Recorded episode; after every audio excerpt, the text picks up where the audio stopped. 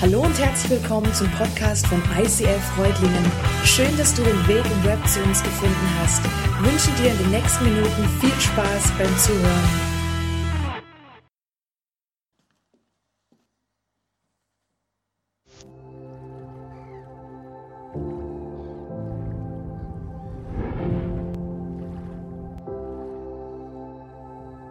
Wir träumen von einer Kirche, in der Jesus Christus im Zentrum steht, er entfacht in ihr eine unvergleichliche Leidenschaft.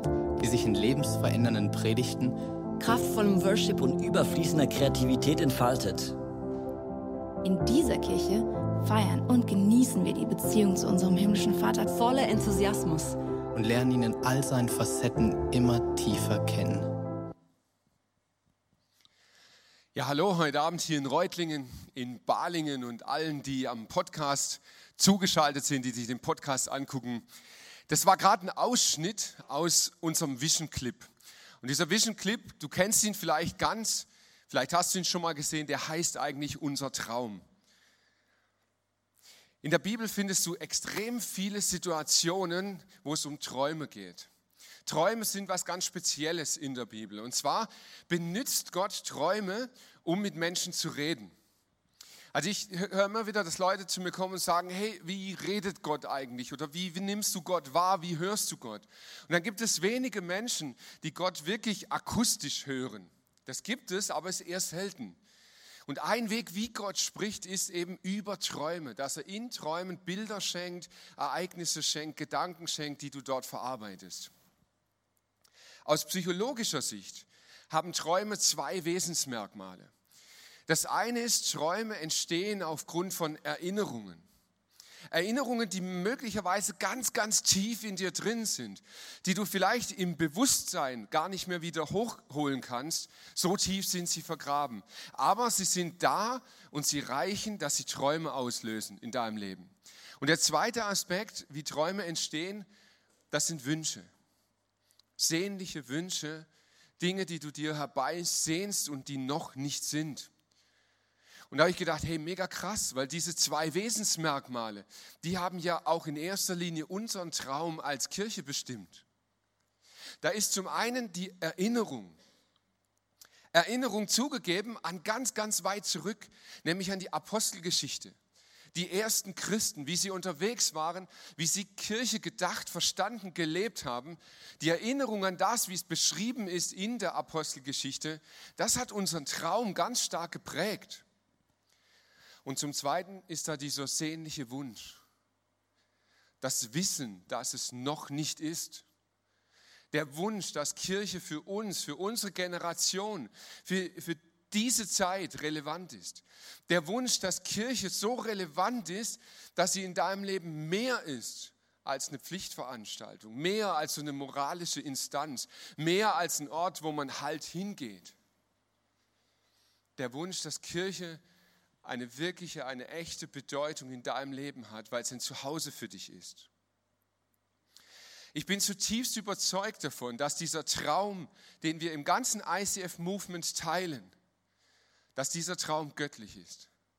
Ich glaube, dass Gott in diese Zeit hineingesprochen hat, durch diesen Traum, den wir gemeinsam träumen. Und ich möchte heute in dieser Predigt ein Stück weit darauf eingehen, warum ich glaube, dass es göttlich ist und warum ich glaube, dass es an der Zeit ist, dass Gott diesen Traum groß macht in unserem Herz. Wir träumen von einer Kirche, in der Jesus Christus im Zentrum steht. Er entfacht in ihr eine unvergleichliche Leidenschaft, die sich in lebensverändernden Predigten, kraftvollem Worship und überfließender Kreativität entfaltet.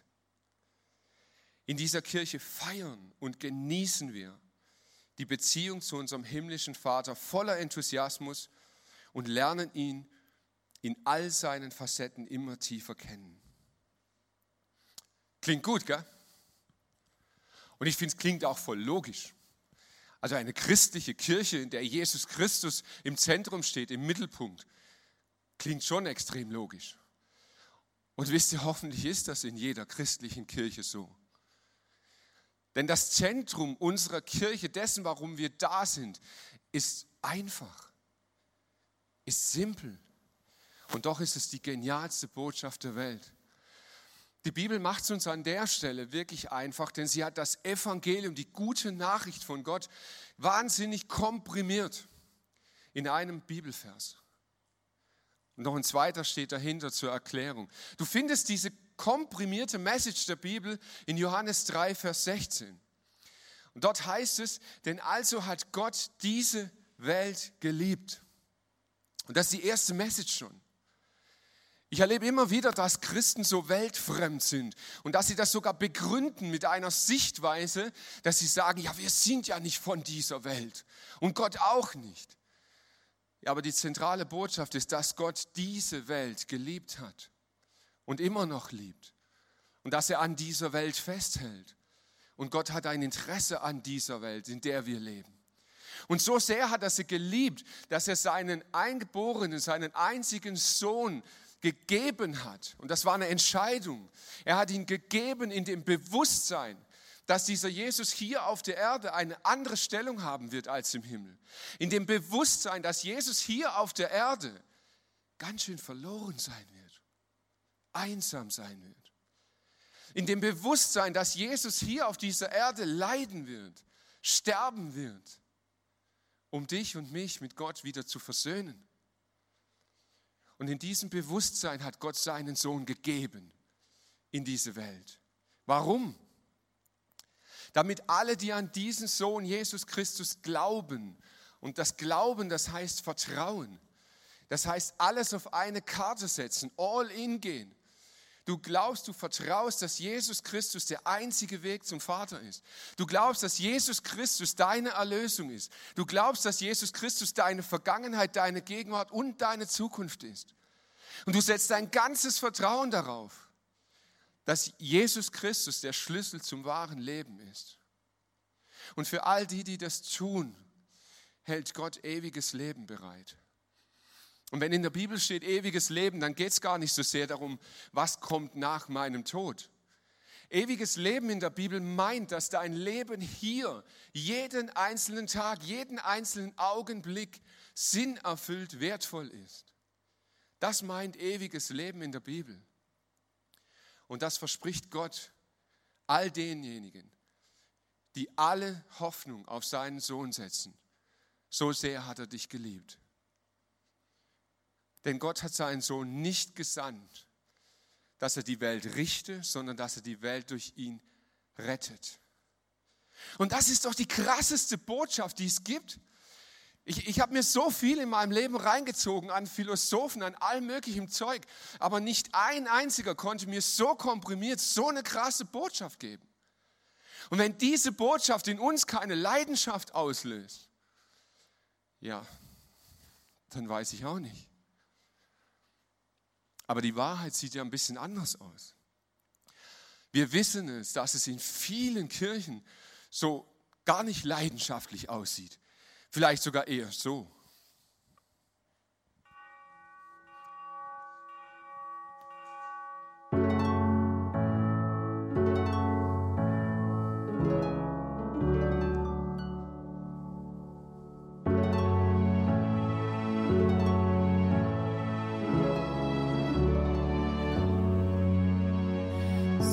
in der Messe zieh ich nur ne Fresse und muss ständig gellen.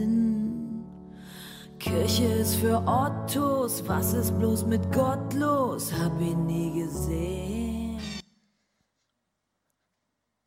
Wir schaffen es in allen möglichen Lebensbereichen, wirkliche Leidenschaft zu zeigen.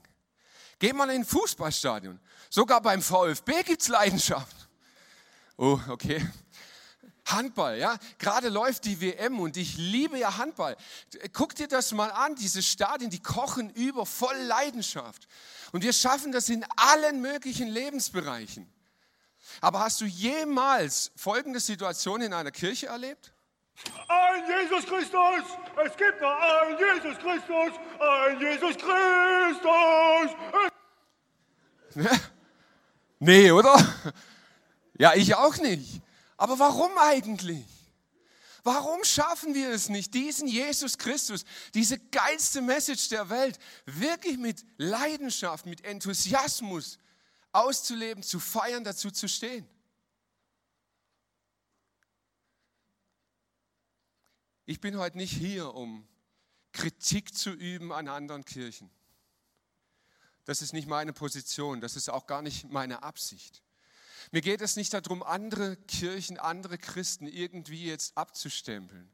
Aber ich habe eine Message an uns heute. Ich glaube, dass es jedem unter uns, dir und mir, so ergehen wird, dass unsere Leidenschaft verloren geht. Wenn wir nicht darauf achten und nicht bereit sind, für diese Leidenschaft auch etwas zu tun.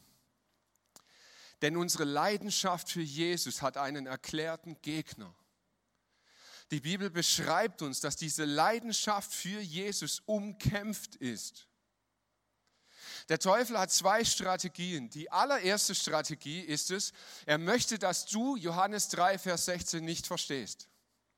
Er wird alles tun in deinem Leben. Er wird dein Geschicke um dich herum so gut er es kann lenken, dass du gar nicht damit in Berührung kommst, dass du dich nicht damit auseinandersetzt und dass du nicht deine ganze Hoffnung auf Jesus setzt.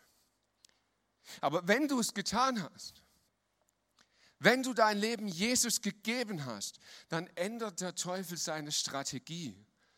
Und das Krasse ist, die Strategie des Teufels wird uns beschrieben. Jesus nennt sie in Johannes 10, Vers 10. Dort sagt er nämlich, der Dieb kommt, um zu stehlen, zu schlachten und zu vernichten. Es sind drei Schritte, die Strategie des Teufels. Das erste ist, er stiehlt deine Leidenschaft. Er raubt sie dir. Vielleicht in einem kurzen Zeitraum, vielleicht in einem langen Zeitraum, aber er raubte deine Leidenschaft. Der zweite Schritt ist, er schlachtet.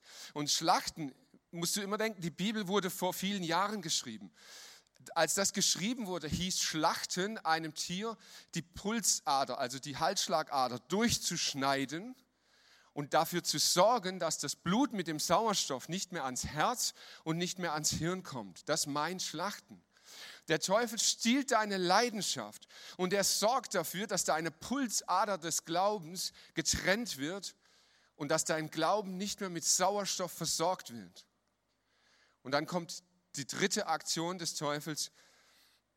Er beseitigt alles, was noch da war. Er räumt einfach aus, das, was noch übrig geblieben ist.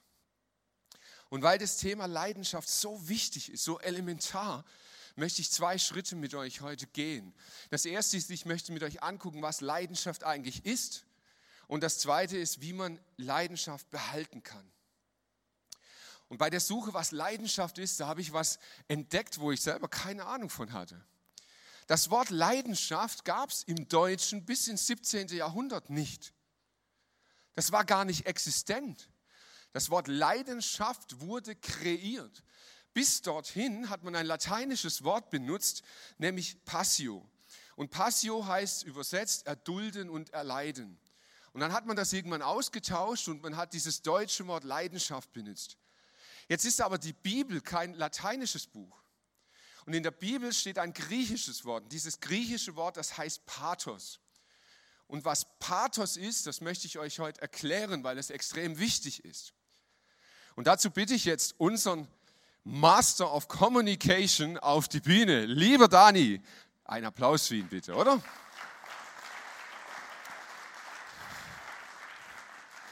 Ja, der heißt nur noch Mock bei mir. Der Master of Communication. Nein, aber im Ernst, du hast ja vorhin gesagt, du bist zuständig für den Bereich Kommunikation in dieser Kirche und unter anderem auch das Producing für die Celebrations hier. Das heißt, du kümmerst dich darum, wie wir von der Bühne kommunizieren, was wir kommunizieren und ja, auch wie das, wie das ankommt, was es mit den Leuten macht. Und wer dich kennt, der weiß, dass du ein ganz, ganz krasses Leben mit Jesus führst. Und in deinem Leben gibt es immer wieder Schritte, immer wieder Dinge, die du nach vorne treibst, wo du nach vorne gehst. Und das hat bei dir mit Predigten zu tun. Und vielleicht erklärst du uns mal kurz, was eine Predigt braucht, damit sie bei dir ankommt und bei dir was auslöst. Das sind im Prinzip unterschiedliche Punkte. Zum einen, wenn ich was Neues in der Predigt höre, irgendwas, was ich noch nicht gehört habe, irgendeinen neuen Aspekt. So schon 100.000 Predigten gehört, aber dieses eine Ding noch nicht. Das schreibe ich mir dann auch auf und ähm, lese es wieder und wieder und das macht was mit mir. So ein, ein neuer Punkt, ähm, der einen einfach anspricht. Zum anderen, wenn der Prediger das lebt, was er auf der Bühne erzählt. Oder andersrum, er erzählt das, was er lebt. Weil in der Theorie klappt immer sehr, sehr viel und wir Christen haben ja auch super coole Sprüche, aber das im Leben wirklich umzusetzen, ähm, das ist nochmal was anderes. Und wenn ich merke, der und den Mensch kennt, der predigt und ich merke, hey, der, der lebt es wirklich, dann spricht mich das an. Ähm, noch ein Punkt ist einfach, wenn, wenn man da sitzt und man merkt, hey, das hat jetzt mein Herz berührt. Irgendwas hat Gott da in mir ähm, gerade bewegt. Vielleicht war es auch was, was ich schon x-mal gehört habe. Aber dieses eine Mal spricht der Heilige Geist zu mir und sagt, hey, das ist jetzt für dich dran oder so. Auch das schreibe ich mir dann auf und nehme es mit und denke drüber nach und bete drüber und lese es immer wieder. Und ähm, genau, das ist auch so ein Punkt, ähm, wo, wo mich toucht an der Predigt. Und ganz oft nehme ich auch wirklich nur diesen einen Satz, dieses eine Ding aus einer Predigt mit. Cool, vielen Dank dir. ihr seht, er hat sich echt Gedanken gemacht um Predigten. Und was ich total krass finde, er hat sich Gedanken gemacht, die ein anderer Mann vor vielen Jahren auch schon mal hatte. Ein Herr Aristoteles. Ist schon lange her, gebe ich zu, aber Aristoteles hat vielleicht intensiver, tiefgehender studiert als, als wir alle miteinander das Thema, was passiert, wenn Menschen miteinander kommunizieren. Was geschieht dort eigentlich? Auf welcher Ebene kommunizieren wir? Und was braucht es, damit das, was kommuniziert wird, beim anderen auch ankommt? Und das fand ich super spannend, denn er teilt das in drei Bereiche auf. Und zwar benutzt er das Wort Ethos. Ethos bezieht sich auf diese Person, auf diese Integrität.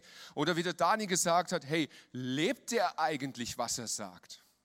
Ja, also während ich hier auf der Bühne stehe, passiert in deinem Kopf etwas. Und du machst dir Gedanken und du fragst dich, hey, kann das eigentlich sein? Ist das, was ich dort höre, stimmig zu dieser Person, die dort auf der Bühne steht? Ein kleines Beispiel, du hast manchmal so, so ganz, ganz junge Redner, vielleicht so 17, 18, und die halten dir einen Vortrag über ihre Lebenserfahrung. Und dann merkst du die ganze Zeit so, hey, das ist irgendwie stimmig, was der erzählt, aber der ist 17. Und irgendwie, ja, man hat auch da Erfahrungen, aber du merkst, irgendwas ist komisch. Ja, das ist der Ethos. Dann gibt es das Pragmata, das, das Argument. Du kannst jemand mit Argumenten überzeugen. Das erscheint dir logisch, du denkst drüber nach und du sagst, ah ja, stimmt. Oder das ist ein neues Argument, habe ich noch nie gehört. Aber ja, denke ich drüber nach. Und das dritte, und das jetzt ist dieses Wort, auf das ich raus will, ist der Pathos. Und der Pathos ist das, was in dir Gefühle erzeugt. Gefühle, du spürst etwas. Du merkst, da passiert gerade was mit dir, in dir drinnen. Der Pathos löst etwas in dir aus, Gefühle, Leidenschaft. Jesus kannte diese drei Ebenen des Kommunizierens extrem gut. Und Jesus hat sie alle drei benutzt. Und er wusste ganz genau, wann Pathos dran ist. Es gibt so ein krasses Beispiel. Es wird mal berichtet, dass Jesus in den Tempel kommt. Und er geht in den Tempel rein und er sieht dort, wie im Eingang des Tempels, wie dort gehandelt wird, gedealt wird auf die schmutzigste Art und Weise. Dort wurden Leute über den Tisch gezogen, Steuer wurde eingenommen und es war richtig übel. So, und jetzt wird berichtet, wie Jesus kommuniziert. Und Jesus kommt nicht mit Argumenten. Also Leute, hört mal zu, ja, wir sind hier jetzt im Tempel und ihr könnt mal nachlesen, was so im Tempel getan wird. Und ich bin der Meinung, was ihr tut, ist nicht korrekt zur Schrift, also lasst es bitte. Nein, das tut er nicht. Und Jesus appelliert auch nicht an den Ethos. Also wisst ihr, schaut mich mal an, habe ich das jemals so gemacht? Habt ihr das von mir gelernt? Nein, auch so kommuniziert er nicht.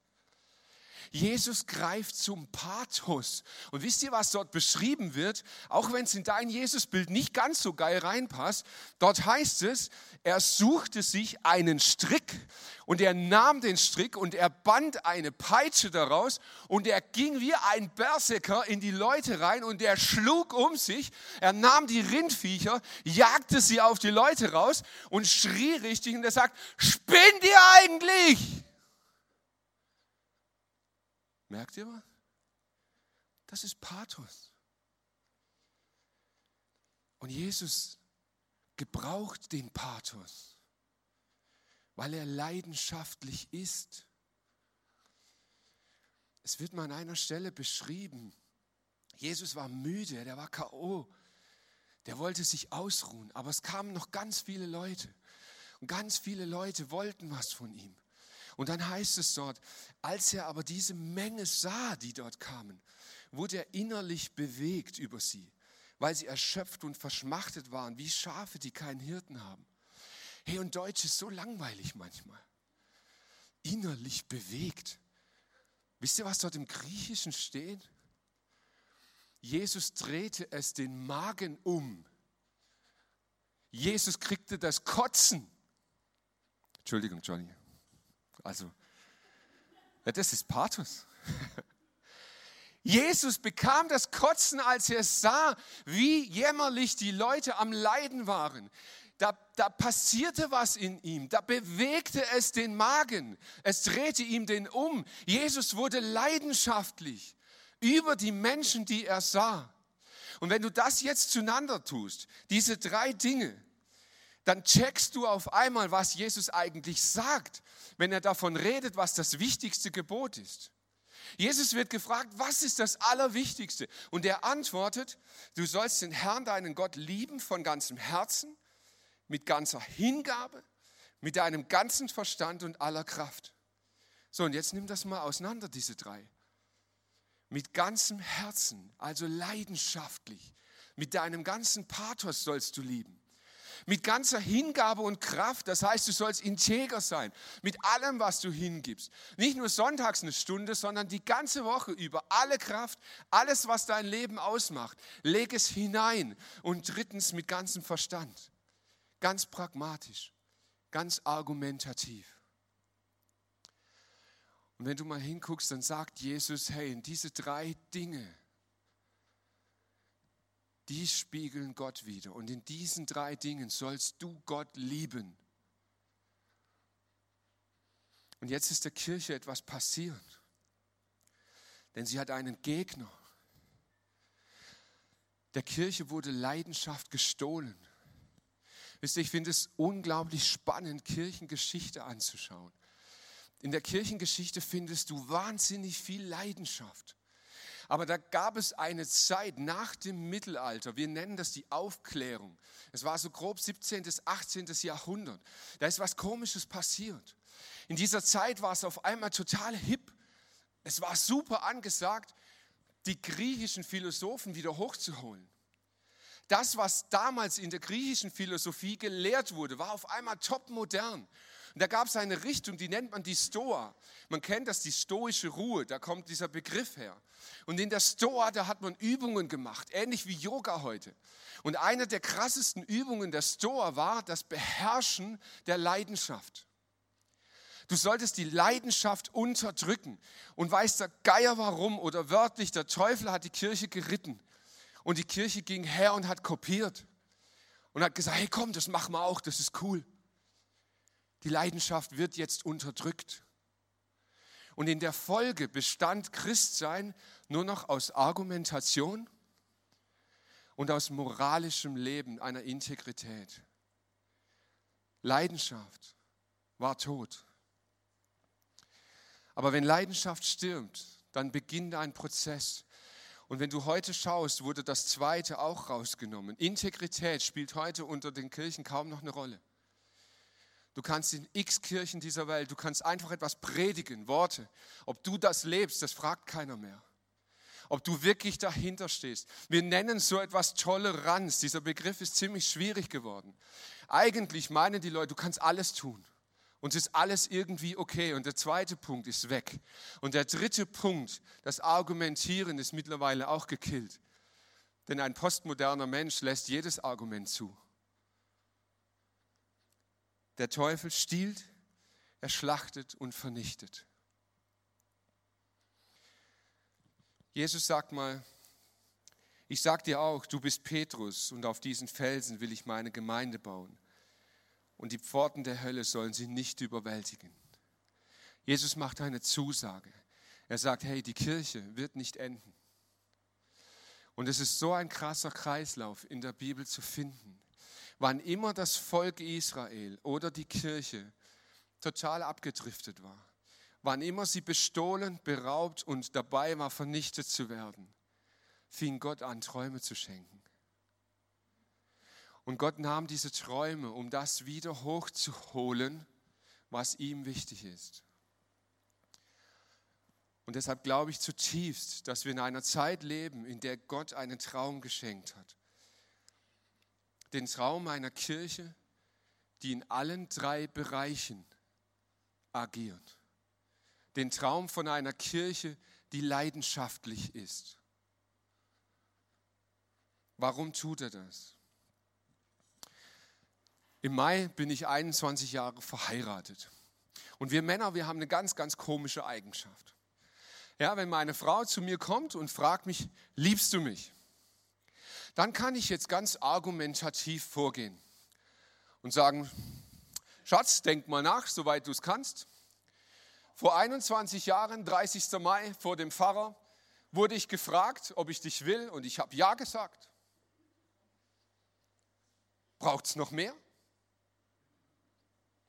Argumentativ muss man sagen, stimmt.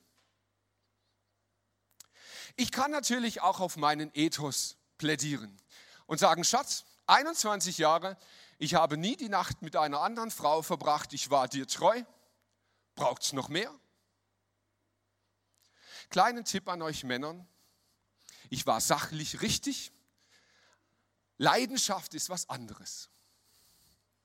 Und wenn meine Frau mich fragt, liebst du mich? Dann möchte sie kein Argument, dann möchte sie auch nichts über meine Integrität hören, dann möchte sie Leidenschaft spüren. Und Gott ist ein Liebhaber. Ich glaube, wenn Gott dich fragt, liebst du mich, dann möchte Gott nicht nur ein Argument. Dann möchte Gott nicht nur dein moralisch integres Leben sehen. Dann möchte Gott, dass du ihn leidenschaftlich liebst. Und genau diese Leidenschaft treibt uns als Kirche an. Wir möchten, dass diese Leidenschaft in unserer Kirche etwas auswirkt. Sie spiegelt sich wieder in lebensverändernden Predigten, kraftvollem Worship und überfließender Kreativität. Das ist eine Form von Leidenschaft.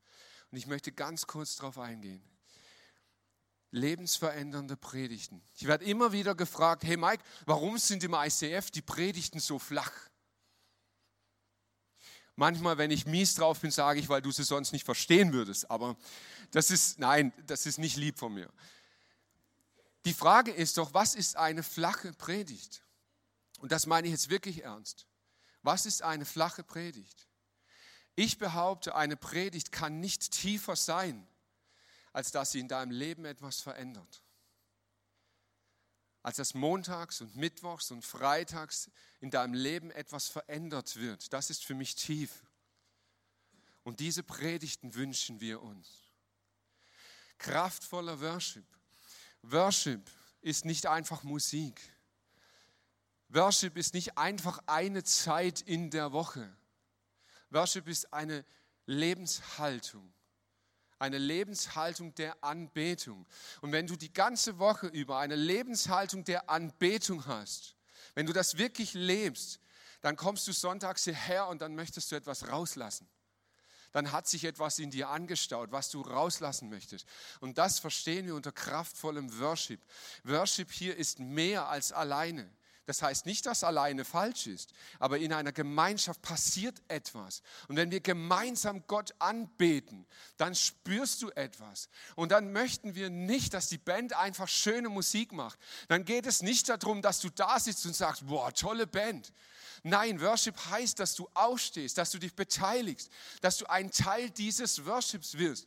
Und jetzt wird es leidenschaftlich, spürbar. Deshalb sind die Bässe so laut, dass du was spürst da drinnen. Und dann streck mal deine Arme aus im Worship, probier es mal, denn du spürst auf einmal, wie ist das, sich Gott gegenzustrecken. Oder geh mal auf die Knie und du spürst deine Kniescheiben und du merkst, was das heißt, sich vor Gott zu beugen. Und du wirst leidenschaftlich im Worship. Und darum geht es uns. Darum haben wir Producing. Darum machen wir Worship so, wie wir es tun. Weil wir glauben, dass in dieser Zeit etwas spürbar werden soll. Und dann gibt es Kreativität. Und wir versuchen wirklich kreativ Gott anzubeten. Wir machen Theater, wir machen Predigten, wir machen Film. Und das alles machen wir, damit Gottes Dienst spürbar wird, greifbar wird. Etwas zum Mit nach Hause nehmen. Vielleicht etwas riechen, etwas schmecken, etwas sehen, mit allen Sinnen.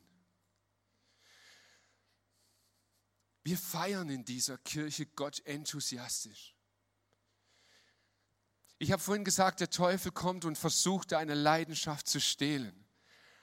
Und ich möchte jetzt am Schluss dieser Predigt eine Antwort darauf geben, wie kannst du das verhindern?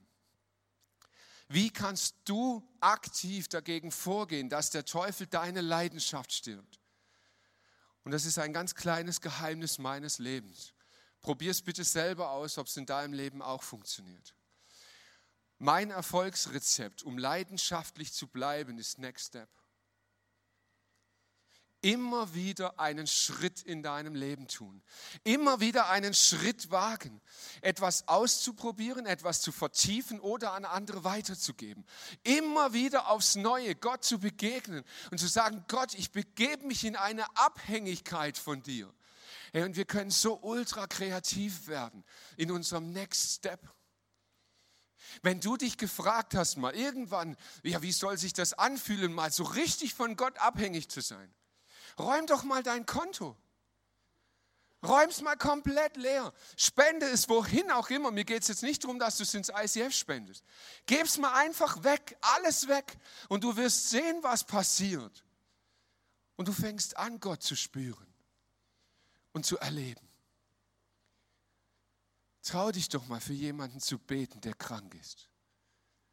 Lad doch mal jemanden in dein Leben ein, der einsam ist.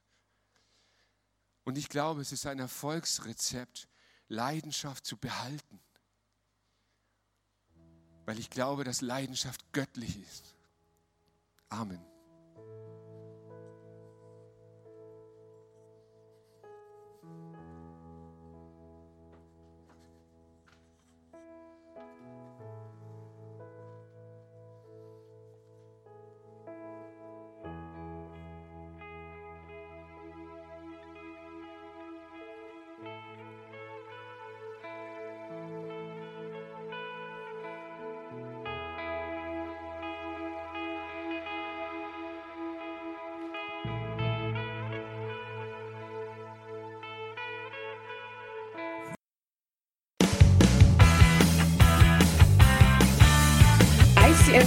Reutlingen sagt Dankeschön fürs Reinklicken. Weitere Infos findest du unter www.icf-reutlingen.de.